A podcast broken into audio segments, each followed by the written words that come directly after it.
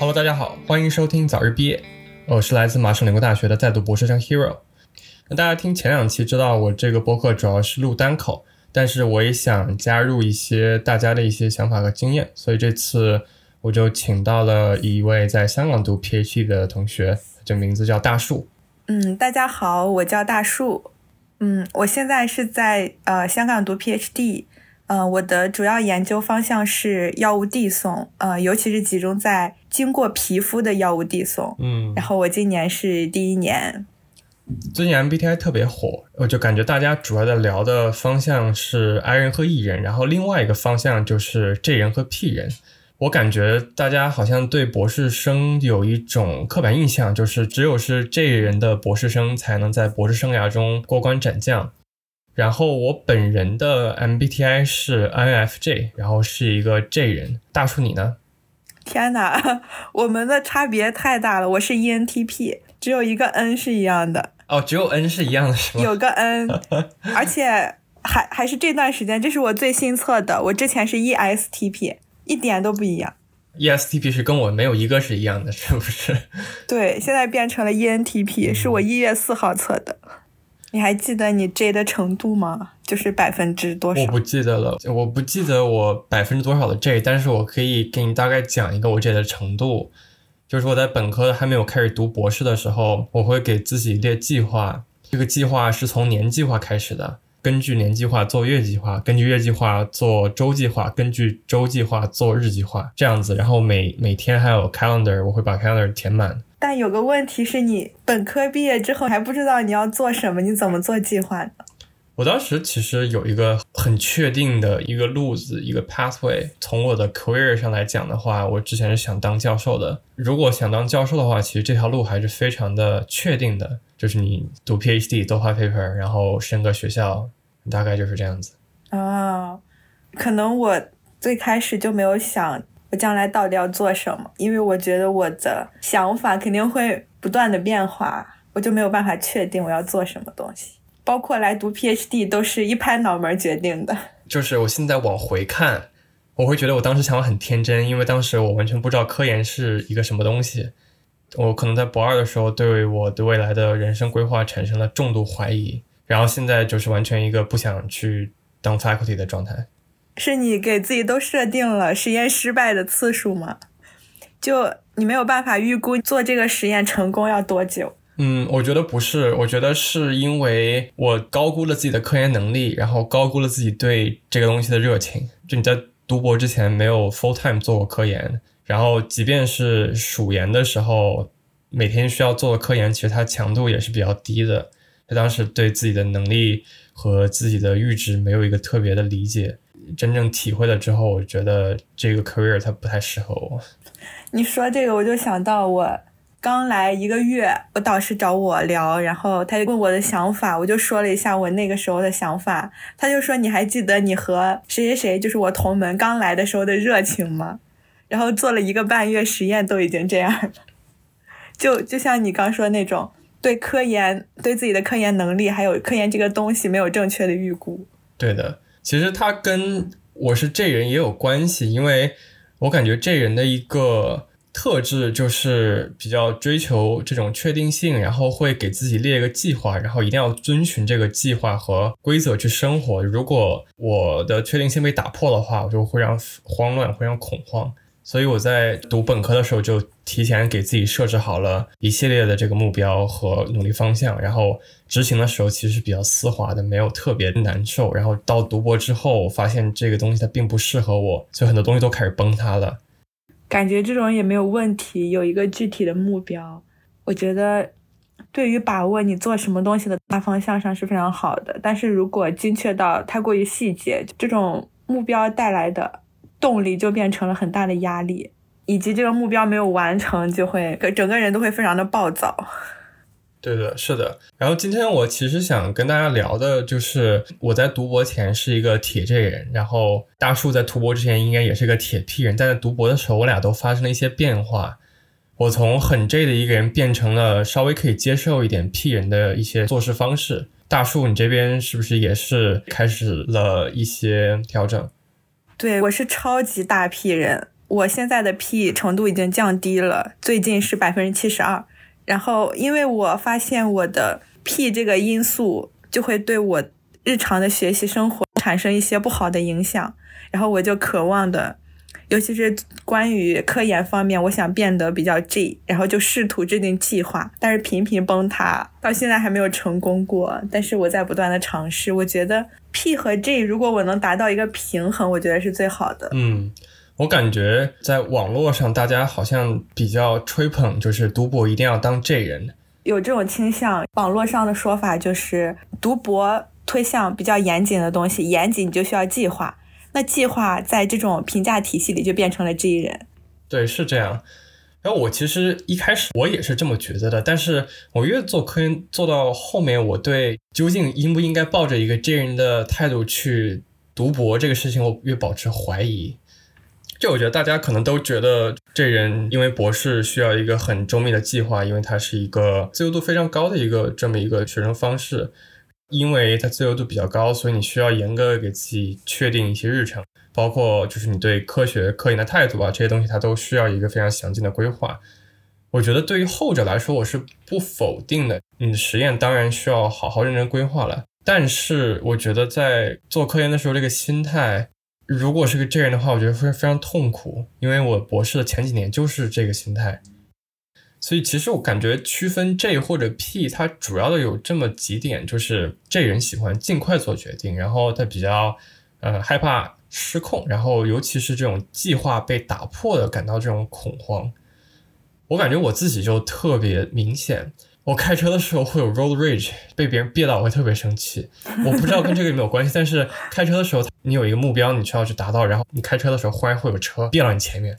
这个时候我会巨生气，就是感觉自己的计划被别人打断那种感觉。不是觉得别人没有素质而生气，是计划被打到了。对对对对对，我可以给你举个例子。我是在第一年的时候，我回我本科学校看我朋友。我回程的时候要坐飞机飞到波士顿，在坐飞机之前，我先要坐大巴从村里的学校坐大巴坐到机场。我在当时坐上大巴之后，我就睡过去了。等我醒的时候，我发现我刚睡过去，过了五分钟。我的飞机就被 cancel 了，因为波士顿下大雪。然后当时我就一整个慌张，不知道怎么办。然后当时也没有办法，因为我已经上车了，没办法直接回去。然后我也不想在机场旁边住一晚上，因为第二天我是在学校有个 training。然后我当时脑子里就一个目标，就是我今天他妈的一定要到波士顿。然后我就是这么操作的。我先到了机场，到了机场之后，我改签到了纽约。这个之后呢，然后我在机场那个候机厅那个地方，我就看到也有些人，他们也是去纽约，但是很多人都是因为去波士顿去不了，所以飞纽约的。我就去搭讪，我搭讪认识一个姐们儿，这个姐们儿她是明天也是有这种 training，她需要去呃参加，然后她也没有办法，她准备先飞到纽约开车过去，然后我就问她能不能跟我一程，就是我可不可以搭她的车。然后他就同意了，然后最后或者是曲线救国，先飞到纽约，然后跟一个不认识的人拼到波士顿，然后就顺利打到波士顿了。其实我从现在回想到当初，我觉得如果在机场旁边住永远没有关系，我错过了那个 training 也没有关系，它不是。一个什么特别大的事情，在在在我当时的想法里面，它就是一个目标，我就是要达到。然后目呃，因为航班取消，这个目标没有被达成，当时我就特别生气，我就一定要想办法达成。所以你的点不在于说这个 training 多重要，而在于是你的计划被打破了。对，就是一个这人的很典型的一个想法，就是我做了个计划，计划它出现了意外，但是我要完成我的计划，所以我会倾尽我所能，我要完成我的计划。那我作为大批人，我都没有计划可以打破，因为我根本不定计划。和朋友一起出去玩，我就会听他们的。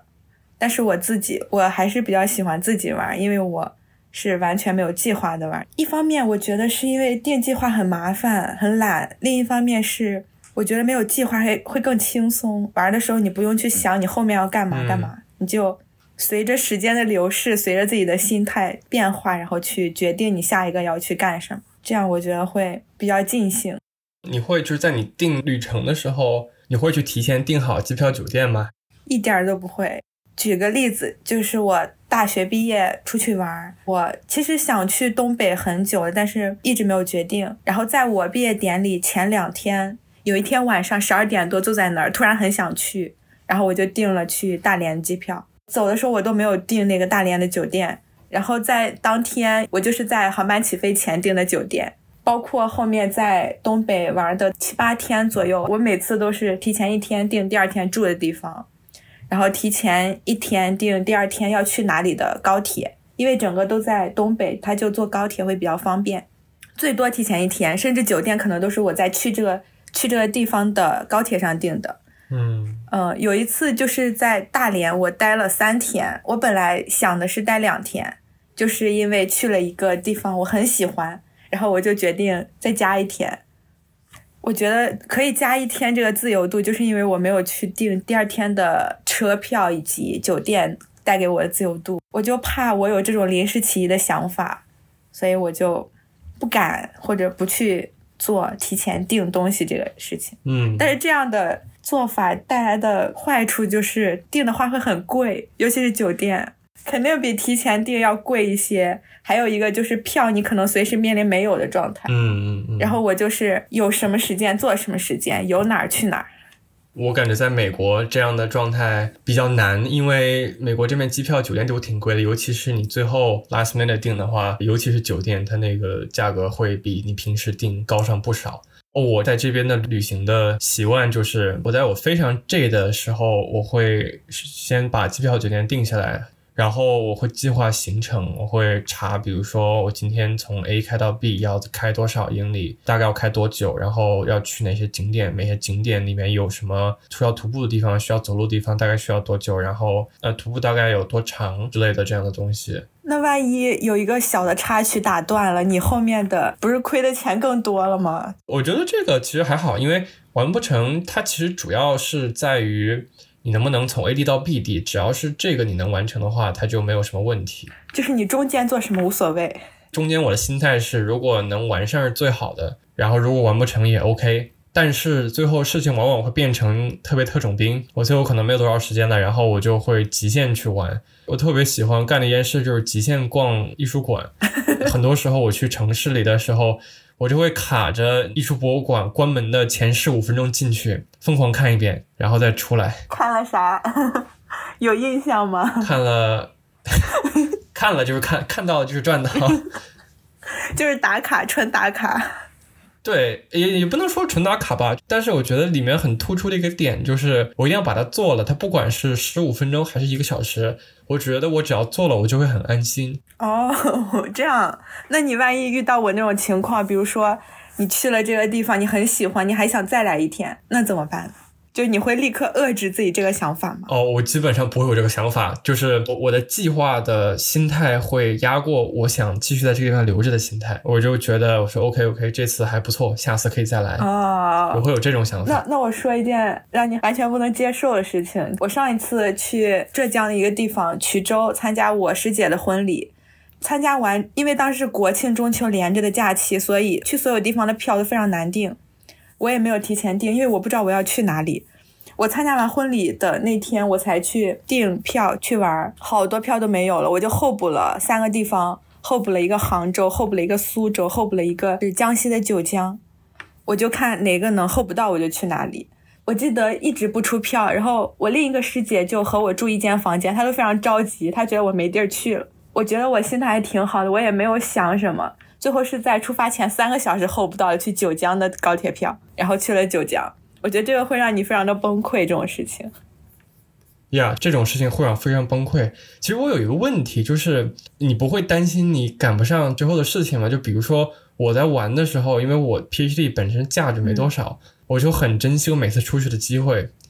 但是我每次都是马上回来之后，我就会去实验室。所以他这个时间必须要卡上，就是我必须要在旅程结束的那一刻马上出现在实验室。那那那，比如说那七天，就像国庆那七天是完全自由的，我只有三天在做一件事情，剩下四天完全可以自由啊，就随便安排。对我感觉就是在这个情况下，就是如果是作为这人的我，就没有办法让自己随性玩，然后我就觉得提前计划好，然后我过去之后，我就按照我的计划实行。我感觉这样就很舒服。那可能我对我放假以及出去玩的这个态度，不是说我一定要去这里玩，我只是想去嗯放松，去玩一下。就是至于去干什么或者去哪里，其实对于我来说都没有那么那么的重要。对，我觉得这也是个区别。我会想，我说去这个地方，我要有达成一个目标，这个目标就是看 A、B、C、D 的地方，我得把这些事情做完，我觉得这个事情才圆满。然后还有一个这人的特点就是追求确定性。我感觉很多这人他们微信备注就会强迫性的备注真名。然后我在大学的时候，我就是特别强迫的，我就每次加一个人的时候，我就会问他，我说你中文名叫什么？然后我会把我的中文名给他，然后我就收获了一堆整齐的微信好友列表。那你是只有他的名字，还是前面会有一个称号？没有，就是他的名字。我看有些人他们是会说这个学校的杠，然后这个人的名字。那我会这样哎，我会这样，我会我会学校杠名字对，所以你不会就是给别人起就是各种外号，不会。因为我女朋友她是一个 P 人，然后她就会给所有人就是都备注成她记忆的那个样子。我不会，而且我我的手机里就微信上是名字，但是这种就像我们刚认识没有问我就不会备注，但是后期我某一天肯定会问的，我肯定要备注上。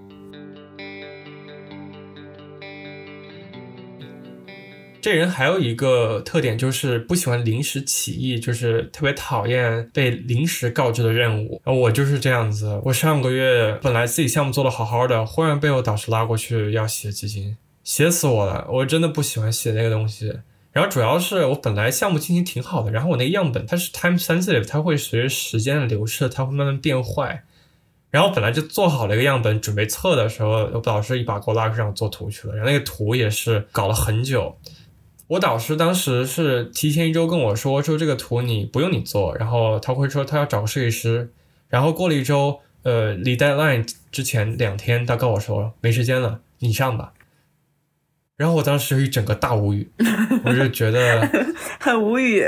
我就我也没办法呀，就是我导师告诉我的事情，我也不能不做，但我又很烦。我本来有自己的计划，然后被打乱了，现在计划还要重新排。然后问题是，他还会拿这个东西跟我追责。他最后又问你项目呢？你项目怎么没做？那你可以两个东西同时进行吗？不太可能，因为做图也是要花很久的时间。那那别人临时约你干嘛？你会答应吗？你正在写论文，别人说我们下午吃个饭，出去逛一圈儿。我遇到这种事情，我心里首先会生成一股非常强的反骨的心理。就是我的心想，凭什么呀？我本来都有计划好了。当别人开始问我的时候，然后我就心里就会有点生气。我说你凭啥呀？然后我就掂量了一下，我说我要去嘛，纠结很久。然后我又因为我是这人，所以我特别喜欢尽快做这个决定，纠结纠结去，最后告诉他一个结果。其实很多时候我都会说不，不好意思，我说今晚已经有计划了。但是其实读博的时候。我又没办法做的特别 J，就是对于社交生活而言，我觉得我能做到最好的方式，就是在我的工作日期间，我把我的社交全都 block 掉了。基本上这是我之前的方式，因为我真的没有办法预测我今天实验能进行到什么时候，所以我为了保证我的朋友们不受我自己实验的进度影响，我就会把自己的社交生活完全 cut off。其实这不是一个很好的习惯，因为相当于变得非常社恐嘛。我是你最最最无语的朋友种类，我就是会突然约某个人，然后但是约不上，他拒绝我，我又没觉得有什么问题，因为我知道自己很临时，我知道别人可能会有要干的事情，但是我只是问一下你要不要去，所以我我觉得你拒绝别人，别人也不会想什么。就是你问的时候心里没有很大压力，但是被问的那个人他其实可能会想很久。如果是这人的话。这个又是我之前没有想到的，因为我就跟我平时熟悉的，我会经常约了朋友，会跟他们说过，就是你有事情你就拒绝我就好。他们可能时间久了，我我问他们，他们有事情就会立马拒绝我。但是我又很不喜欢那种待会儿说，我问你要干什么，你待会儿说，待会儿说，然后说着说着就没有后续了这种情况。我不会觉得你拒绝我有什么问题，我会讨厌那种又不拒绝又不答应，然后在我要做这件事情前一分钟你给我说不行这种事情。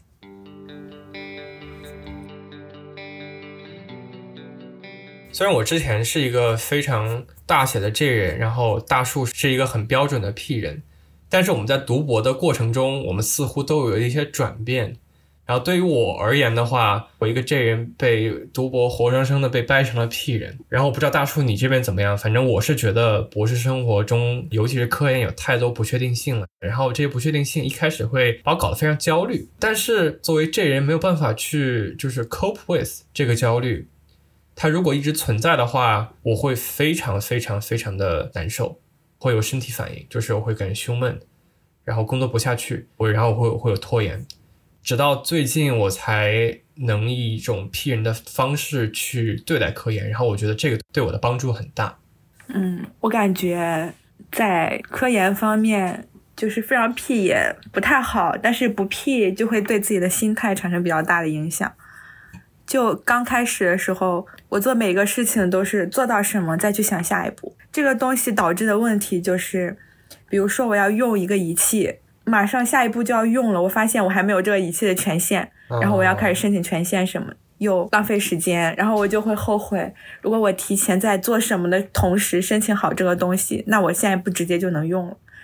还有一个就是在给导师汇报项目进度的这个事情上，他每次都会问我下一步准备怎么做，或者说接下来的时间安排是怎么样的，我都说不出来，因为我没有时间安排，我只知道我下一步要干什么，但是我没有一个具体的时间。嗯，他就会跟我说：“那你这样和别人合作的时候，别人就没有办法跟你同步的做一件事情。”我就觉得这个是一个值得我改进的点。我需要做计划，但是这个计划可能更偏向于时间上的计划，不会针对于我做某一件事情具体要做到什么情况，或者今天要做什么，可能就是说几月几号到几月几号之内要做完什么东西这样的大的计划。我觉得这样应该一点一点进步，应该会好一点。嗯，我感觉对于，比如说你跟导师汇报的时候，或者跟合作的人去合作项目的时候，确实你需要有一个大概的时间线在脑子里。但是，对于我而言，在时间上去进行一个很严格的规划，我之前试过，它对于我的科研是没有帮助的，甚至它就有起反作用。这样啊？嗯，我导师其实非常 push，他就对我的项目有一个非常不 realistic 的一个期待，就是。呃，我给你举个例子吧。我第一个项目花了四年时间做完。他一开始跟我 sell 这个项目的时候，他跟我说你一个月就能做完。我当时想的是一个月是肯定不可能的，我怎么地也得一年吧。一个月啊，一个月。啥一个月？我还没有听说过一个月可以做完什么，对不对？我当时就是痴人说梦，天方夜谭。这个项目我当时觉得 OK，我可可能花一年吧，结果最后花了四年，就是。它总是会不断的、不断的去发展，然后有很多意想不到的事情会发生。最近也是，我导师会问我说：“你觉得这个项目什么时候能完成？”我说：“我不能告诉你。”他说：“为什么不能告诉我？”这是一个秘密。它不是一个秘密，就是科研项目，它是一个很不确定的东西，对吧？你如果是一个确定的东西，它就不叫科研了。因为是个不确定的东西，如果这个项目它是在最后的百分之九十，就是所有的步骤都已经 develop 好了，然后实验是可重复的这些，然后就可以安安静静的采集数据发 paper，这个事情我觉得它是可控的。但是剩下的百分之九十的时间都是在 trial and error，都在 testing，都在做测试，都在失败。我怎么知道我下一次做的样本它好不好呢？就是我不知道这个事情。然后我就跟我导师说，我不知道这个事情。呃，我导师一开始还不能理解，我把这个观念说了三遍，我在最后就妥协了。但是我觉得他应该会很能体会到这种吧，因为他毕竟做了那么多年科研。他，我觉得他就想在 push 我，就他就是给个巴掌，然后给个甜枣。他说：“我能理解这个项目它有不确定性，但是你得有个 timeline，必须要怎么怎么样？对，但必须要有一个时间线在你的脑海里，这样你才能为之努力。”我说时间线是有不了一点的，我可以尽力，但是我没法跟你保证在一个月之后会发生什么。而且有时候会突然想到实验条件又不对了，对，然后一改发现更不行了。然后包括最近也是，最近我成果特别好，然后就有一些东西不在，本来是我导师都没有想让我试，但是我之前跟他说了，我想试一下，所以我就试了，它不在我计划里面。我试完之后结果特别好。这意味着什么？意味着我可能要重新那个研究一下它为什么这么好的原因，反正就会多花时间。那它这个东西结果是不是很好？当然很好，但是它是不是没有完成我之前对自己的计划的时间？它就也是这样子。但是我觉得这就是科研的不确定性吧。就就像我上次计划好了要去周二、周三去做一个实验，然后我突然想到某一个条件会不会对这个东西有影响，临时试了一下，发现我这个东西直接全没了，哇，直接暴击，后面的计划全没了。然后这个条件又是我这个实验室必须具备实验，就是不能改动的条件，这种影响还是很大的。如果涉及很多计划的话。计划要有，但是要就是不要很把这个时间线拉得非常长，因为这样会涉及的东西太多了。对，我觉得我的想法是，计划可以做，但是不能特别认真对待这个计划，或者说不能以一定要在一周之内完成我的计划的这个心态来看待计划。嗯。我觉得我导师就心态贼好，我给他说我加了个什么东西，这个东西直接嘎掉了，我导师真的没忍住笑我，然后他就会问我你接下来想怎么样，就是不会那种很 push 或者很给你挫败感那种人，我就觉得这点我导师做的非常好。对我的导师，他就是比较在这方面不是很通情达理，然后因为他是一个新的 AP 嘛，他需要结果。我也可以理解，但是他在 push 我们这方面他的这个套路，我真的没办法接受。就在我之前项目没有 work 的时候，他就会跟我说：“你这个项目已经做了三四年了，还是没有结果，我们组里一篇 paper 都没有，怎么办？”就这么逼我。然后当时我搞得也特别焦虑，当时就是我的 J 性又特别强。然后我每天在做实验的时候，我就在想，今天这个样本如果没有办法成功，那怎么办？以后要怎么办？我就特别焦虑。我一想到我的实验它可能会 fail，我就特别焦虑，我就没有办法真的是专注在我的实验上。去思考这件事情。对，而且我觉得专注在科研上其实非常重要。我觉得最近就是因为我变 P 了。然后我对自己的时间线宽松许多之后，就有很多新的想法跳出来。他就是，我觉得我还是因为是这人，所以面对计划不成功的时候，我心态又特别暴躁。然后因为这个事情，我就会产生很多焦虑，因为焦虑就没有办法完全的把心放在科研上。然后所以它其实成果相对来说出的就比较慢一点。放松之后，有一个俗称灵感的东西就出现了。对对对，是的。就是我感觉我自己这人的属性这么难改，另外一个原因也是因为我之前在学生时代的时候，我的这人属性对我有非常积极的影响。主要是学习的时候，如果我有一个非常明确的这么一个目标，然后为之努力的话，其实如果你是一个这人，它其实是非常方便、非常快捷的一个方法。然后我记得在本科的时候，我的目标就是好好做科研，然后好好学习，拿一个好成绩，然后申请好学校的 PhD。当时目标就这么简单，因为目标比较简单，然后相对的这个 KPI 也比较容易量化，我就过得特别顺风顺水。然后成绩就是该考试考试，该复习复习，该做作业做作业。呃，科研的话稍微有稍微难应付一点，但当时科研任务没有现在这么重，其实也还好。当时我作为这人其实是没有任受到任何的 challenge，没有受到任何的挑战的。到了读博之后呢，很多事情都变了，考试变得不重要，这也意味着就是我靠努力去换成果这件事情，它已经在行不通了。但是当时我还没有完全意识到这件事情。就当时我心态还是付出百分之百的努力，我拿到百分之八十的回报，这样很确定的事情。但科研它不是确定的，科研因为它本来就是在探索未知的东西，它本来就不是确定的，而且有百分之九十的时候都是在试错，这是一个很很正常的事情。我一开始特别不适应，就我在内心我对我的项目是有计划的，我说 OK，我呃我的项目需要达成目标 A B C D 这些事情，它可以成功的工作。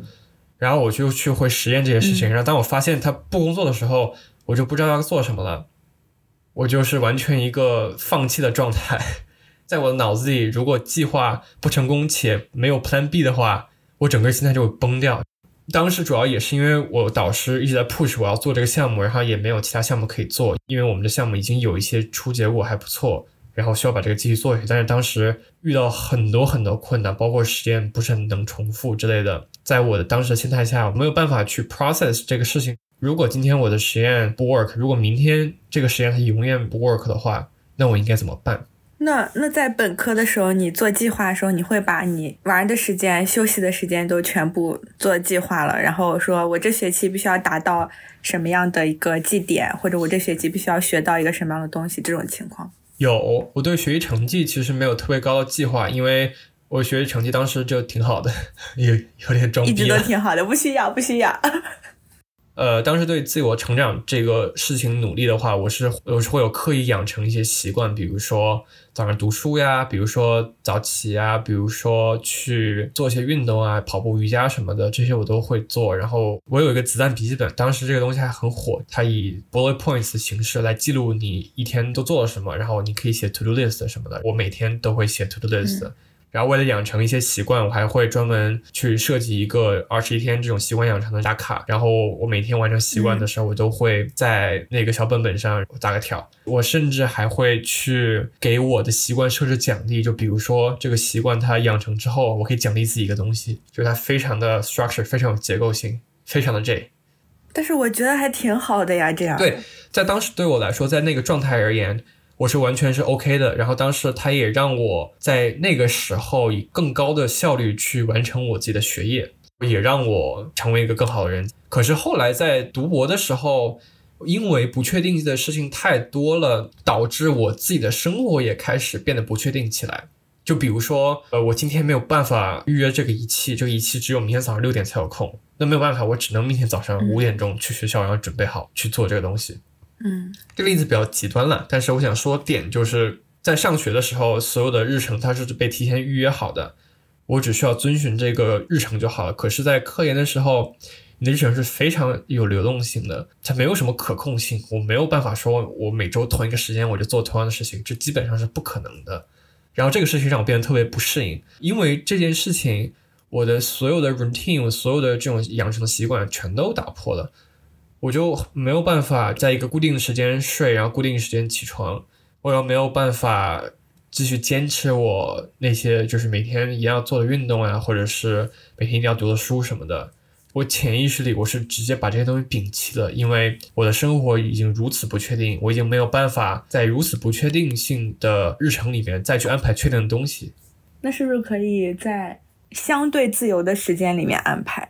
就你把这种不确定的时间划分在一个大的时间段里面，对，这就是问题。我每天都活得好累，当时基本上就除了实验室之外的时间就在睡觉，或者是 recover，就是恢复能量。恢复能量的时候，我是干不了一点这件事情，因为我养成的这些习惯，它都是非常消耗精力的。就比如说看书，比如说去运动，它都是一些需要主动去做的东西，它不是看剧、刷手机这样的事情。然后当时我就退缩到一个被动休息的状态，我会躺在床上看手机，一看看好久，然后没有办法逃脱这件事情。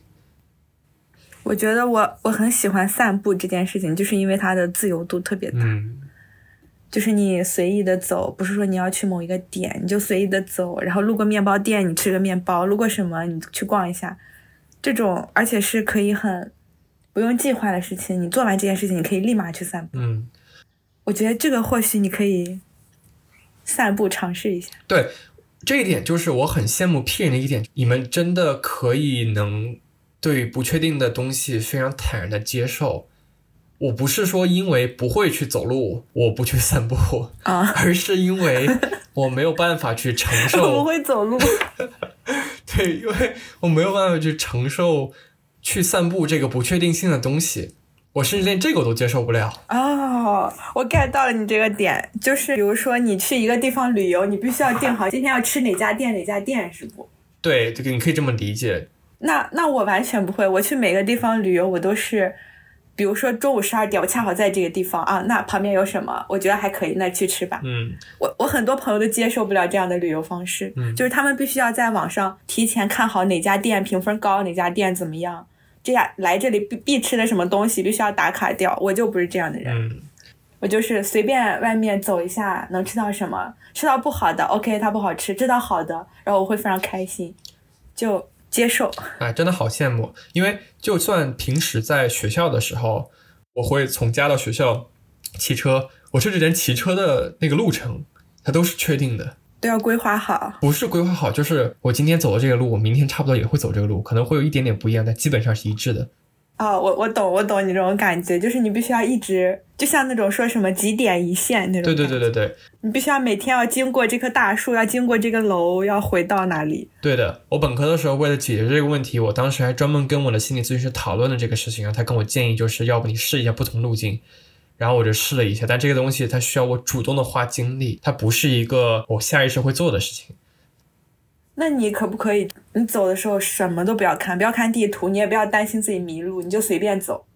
但是这种走的决定会非常耗精力。对，就是我，对对对，我觉得你说到点上了。做这个事情，它可能我是 OK 的，但是到达做这个事情的决心，我要想很久，而且我不会主动去想，需要需要一个人带着你走。对的，对的。我去年唯一做这么一次，就是漫无目的的开车，就是我朋友发起的，跟我就完全没有关系。他就说，要不我们随便开一开，我说行啊。但是如果是我自己做的话，我就完全不会想这个事情的。你刚刚不是提到说你女朋友是 P 人，你让她带着你做？对，基本上就是这样。但是我也很抗拒这件事情。她有很多时候，比如说周末，他会早上问我说：“我们要不要去这个地方？”然后这个地方他可能离我们要开一个小时，或者是要开半天。我的第一个反应就是：呃，不行，去不了，没有计划这个事情。为啥不早点跟我说？那你试着把重心不要放在这件事情呢，放在跟他出去玩。对，那当时我其实那天我可能没有特别多的计划，但是不管我对周末有没有规划，我的下意识的反应就是我需要提前去做好这个心理准备，我才能出门。我如果没有做好这个心理准备，我就出不了门。你如果现在把我拉出去，那我可能是一百个不情愿的。能理解到，能能懂你这个点。多是头几年，因为当时还是抱着一个比较 J 的心态，然后当时因为我的项目进展的不是很顺利，我当时就陷入了一个特别焦虑的状态，然后就那个时候，我感觉我的大脑在强行把自己变屁，变屁的反应就是我开始拖延，然后这个拖延不是说我开始拖着我的实验不做，而是我是会开始拖着不去学校，我有一天可能九点钟醒。然后我会拖，可能拖到十一点我才去学校，我就会磨蹭，使劲磨蹭。你你把变成 P 人的第一步交给了拖延，对，我交给了拖延。你太误会 P 人了。我就不想开始，然后我感觉一开始我就要做一天东西，做一天东西它又没有什么结果，然后我老失败，我又不想面对这些失败，这是我潜意识里的想法。然后我就一百个不想去学校。我就很拖，包括现在也是。我早上起来到我去学校的那段时间，如果没有什么会，如果没有什么仪器，我一定要到场的话，我可能至少要一个小时起步。但其实我到学校的的路程是非常短的，我骑车可能十几分钟就到了。天哪，你太误会 P 人了。就是我觉得你可能对于 P 最开始的界定就是，我对这件事情的规划非常自由，或者说没有规划，那么我就可以先不做这件事情。但是我觉得，我作为一个只代表我自己的 P 人，我接受这个东西的所有变化，然后根据这个变化，我再做出下一步反应，而不是一直拖着它不做。嗯，就是你会去，你是行动力很高的那种 P 人。对，除非遇到我自己非常不想做的事情，那我就不做了。但是我就就像刚刚说的，我很讨厌那种磨蹭着磨蹭着就突然消失的人。同样，我也很讨厌这种。想着想着突然消失的事情，嗯，就是我会给一个决定，说那我就不做这个事情了，我就不再去想它了。然后如果这件事情是必须做的，那我就会完成它。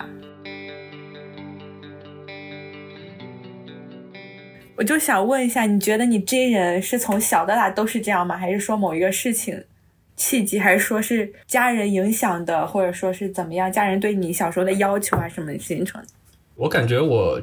J 的这个属性，其实在高中时候养成了，因为我当时要自己 DIY 申请美国这边的大学，然后我当时找的中介也不是很靠谱，所以我相当于要倒逼自己搞好自己的申请。然后当时我的英语成绩也不是很理想，要考 SAT 什么的之类的东西，我就给自己定了一个很详细的学习计划，主要具体现在背单词上面。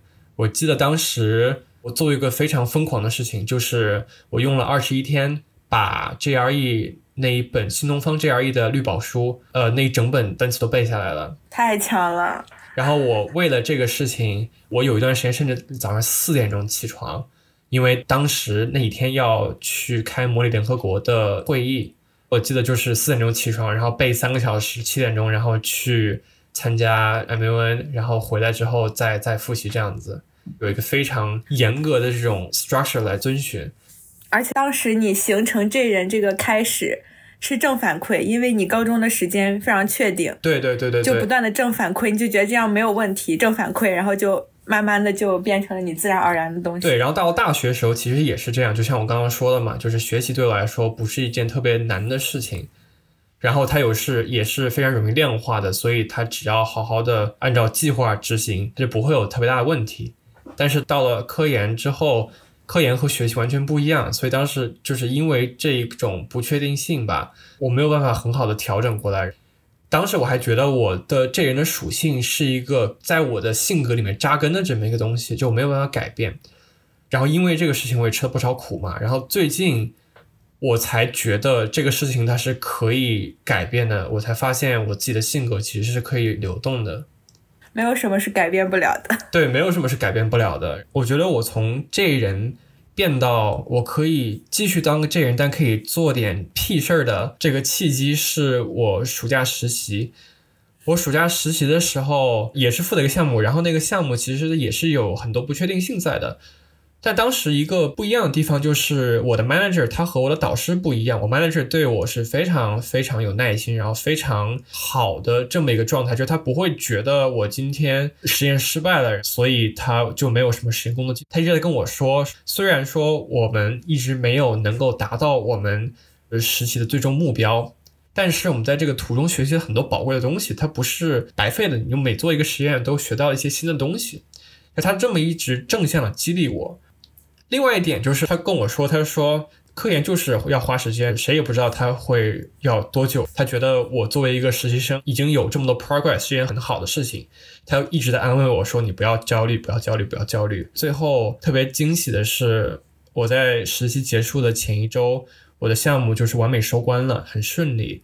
这个在之前几乎是一个不可能的事情。因为在之前我会很焦虑，然后因为很焦虑，所以会丢失一些很多实验的一些细节，但但是细节可能是决定实验成败的关键。然后反正当时就是我的项目顺利收官了嘛，就我的 manager 他当时特别搞笑，他很话里通我，他跟我说说啊，你做这个东西会 change the platform，他会呃引领一个新的革命。最后加了一句说 I hope you're happy，他说他说我希望你 你觉得自己干了一件挺厉害的事情。然后当时我觉得很搞笑，又对我自己感觉有点心酸。我之前都是活的什么样子啊？在这个事情之后，我觉得我心态就调整的很好。我面对问题的时候，不再会以一种“天呐，它是一个问题，我要怎么办”的心态，而是我说 “OK，这是一个问题，我要怎么解决它”。我开始对自己科研有自信了，因为我导师从来他没有夸过我，也不知道自己几斤几两。在那个事情之后，我觉得自己挺好的，甚至觉得自己有点厉害。我觉得就相信自己这件事情真的非常重要，即使做不对也相信自己。对的，是的。对于要完成的这个项目，我之前的态度就是我一定要在这个之前完成，如果完成不了，我就完了。那你是觉得完了的这个原因是时间没卡上，还是这个结果不好？对，是这样的。当时的原因是因为我导师说必须要在项目完成之后才能去实习，然后当时项目就没有完成，因为这个事情我特别慌。我之前慌到，甚至就是我会下意识的用牙齿去咬口腔后面、嘴唇，这些咬出血了。感觉你受导师的影响真的非常特别大。我对我受别人影响特别大，尤其是就是 figurative 的人，就是比如说父母啊，比如说导师这样的人。但是你想，他又能掌控你什么呢？对啊，这就是我最后发现的事情。我发现最后我也去实习了，然后我导师也是挺不开心的，但是也没拿我没什么办法。然后我又发现，我从实习回来之后，我整个人心态就变了嘛。我就觉得你再怎么 push 我，我也不会因为你 push 我而感到焦虑。他 push 的方法特别绝，可能他会先放养你一个月，不会管你就是实验进度怎么样。然后忽然有一天他跟你说，我一个月之前告诉你的，说这个月要把这个项目做完，还没做完怎么办？然后他就开始给我疯狂打鸡血。我能 get 到这个点。我当时也是人傻，没怎么经过 PUA。我就信了他这些鬼话，然后我就开始就是疯狂 push 自己，然后狠狠狠干活，然后但是最后就没办法，项目没有进行到那个关键点，你再花再多努力，其实很多时候你都是尝试更多的错误。我导师之前就会这么 push 我，然后我就会被他带跑，我就会被他带到那个坑里面，带到坑里面之后我就特别焦虑，但是实验也也没有办法往前推进，然后整个一个负向循环。但现在就是他也会时不时冷不丁这么 push 我，就他也是一种焦虑型人格。然后我现在我就发现这一点，我就会表面上配合，我就点头捣蒜，我说 OK OK OK OK。然后之后我就 敷衍式配合，我行我素。他问起我说：“我这周干活了吧？”他说：“干了。”我说：“这个东西没法在你想要的时间完成吗？”他说：“对，但是我还是想要个时间线。”我说：“I will try, no guarantee。”嗯，我试试，我尽力。他后来最后发展成什么样子？他前几天跟我就是非常试探性的跟我说：“说我知道你不想有一个 schedule，我知道你不想有一个这种 timeline。”他就发展这样，他开始被我反向 PUA 了。我可觉得，他真的招太多了。对我现在我，所以我觉得就是因为我实习，我发现了一种完全不一样的看待问题的方式。我开始接受我科研的不确定性，我开始接受这个现状。我也接受我自己的作息不稳定，我也接受，比如说实验它半途不 work，这些很正常的事情。因为这个事情，我整个人也发生了变化。嗯，不仅仅是嗯会做屁事这么简单。我觉得一个很深刻的事情就是，我感觉之前我这人的这个特性，在我高中的时候到大学，它都是一个一帆风顺的状态，但它不是适用于所有的情况。那在科研的时候，它就可能就不适用。那这个时候，我可能就要变得变通一点，我性格它就需要去适应一下这个环境。但是我一直没有意识到这个点，直到我实习结束之后。这个心态上的改变呢，对我自己的行为上的影响是特别大的。你以后就用这件事情来鼓励自己去做所谓出格的事儿。对，我觉得我的 PhD 这个经历让我能够体会到那些不需要去做计划，在当下做出决定而享受这个决定的快感。对，这是我在我一整个人生中之前是没有办法接受的事情。然后我觉得我自己的人生缺了一大截这种东西。我觉得需要好好补课。你又给自己压力了，你又给自己规划了，不需要补课。对，随缘。我觉得我最近就会相信生命的流动性。我最近很喜欢风滚草这个概念，就是风滚草是美国的一种特殊这种杂草，它就是长成一个球状，然后它成熟了之后，它会被风刮走，它的根部会脱落，被风刮到哪它就去哪，然后它会在那个地方播种，生出新的下一代。这不蒲公英吗？对，有点像蒲公英。对啊，风滚草就是一个大型的蒲公英。我相信就是生命的流动性。我相信自己在现阶段我做的决定是正确的，但是我需要一点变通，我需要点流动。我相信我选的这个风的方向是正确的，我只需要跟着风的方向往前走就好了。至于它把我吹到哪，不重要。体验嘛，都是体验。对，我觉得另外一个心态上改变就是，我现在会。把人生体验这个事情纳入我的人生目标了，而之前我可能有一个非常确定人生目标。你又纳目标了，天哪！对，就是这人的行事方法可以理解一下。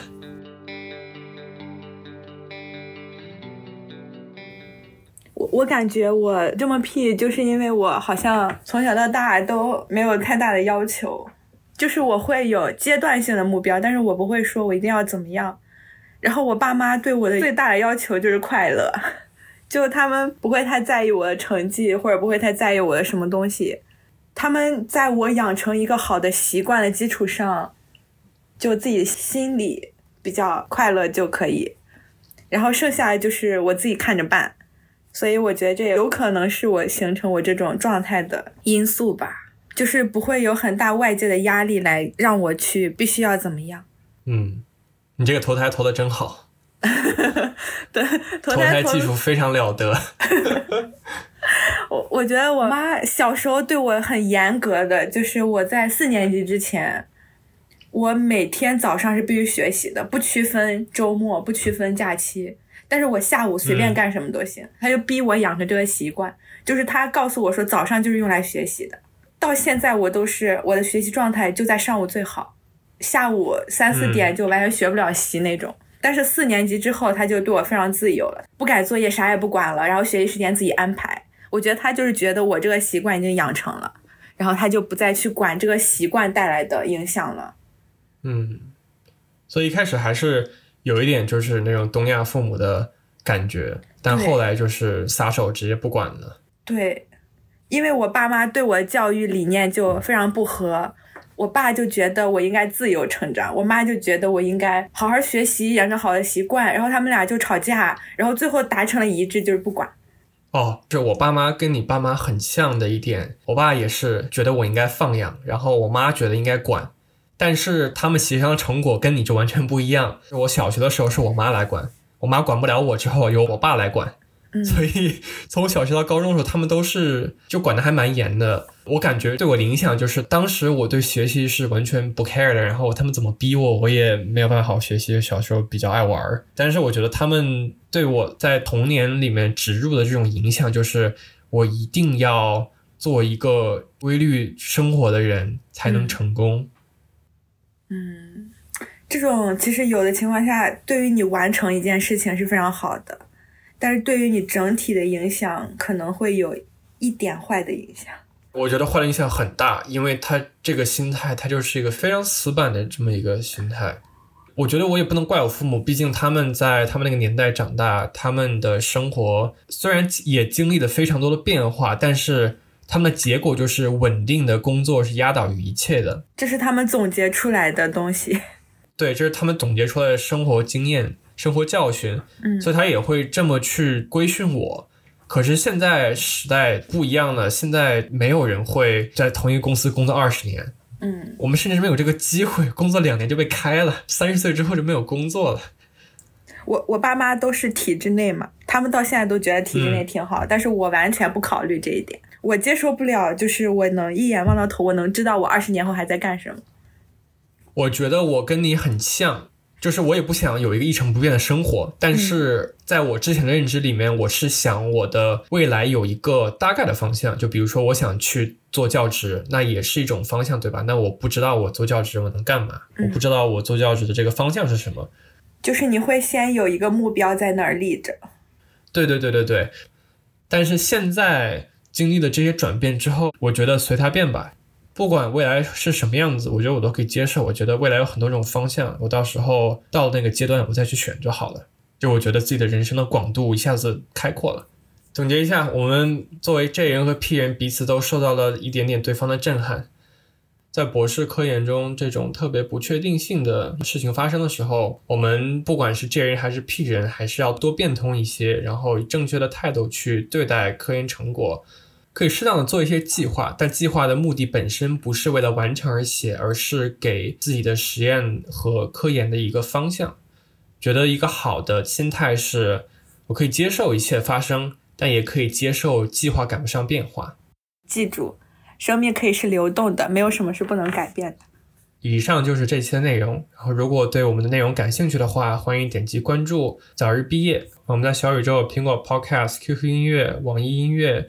和 Pocket Podcast 上面都有上线。如果你在读博的过程中也是经历了一个从 J 到 P 或者从 P 到 J 的这么一个过程，也欢迎在评论区分享你的故事。那我们这期就这样啦，然后我们下期再见，拜拜。